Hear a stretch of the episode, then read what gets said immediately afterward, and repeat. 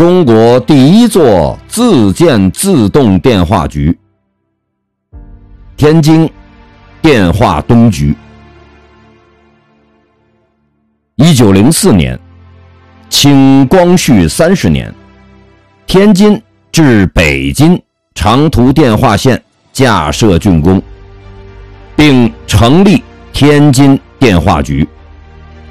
为中国自办长途电话之开端。一九二七年十月，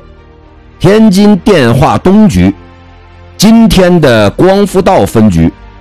引进安装德国西门子电机厂 A- 杠二二型步进制自动交换机一千门，成为我国自建的第一个自动电话局。